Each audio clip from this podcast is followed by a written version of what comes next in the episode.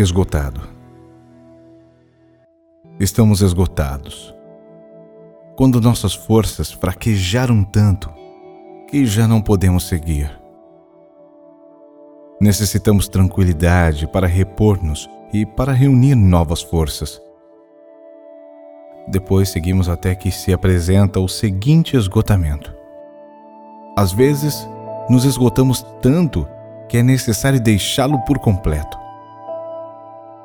Devido ao nosso esgotamento, chegamos a um final. Desta maneira se esgotam, depois de um tempo, todos os movimentos. Não se deixam reanimar novamente. Tiveram seu tempo e logo terminarão para sempre. Algo novo e diferente surge em seu lugar. Desta maneira, esgotam-se uma guerra, ou uma competição, ou um êxito. O esgotamento os obriga a finalizar. Também acaba o amor? Pode esgotar-se o Criador? Ou se renova em cada instante em um movimento infinito para nós?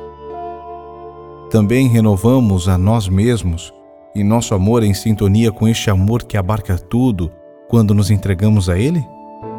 Quando em cada instante nos deixamos levar, renovando-nos, liberando-nos da escória de um esgotamento? Como chegamos a esta sintonia? Chegamos e permanecemos nela na quietude da entrega, que não quer nada para si.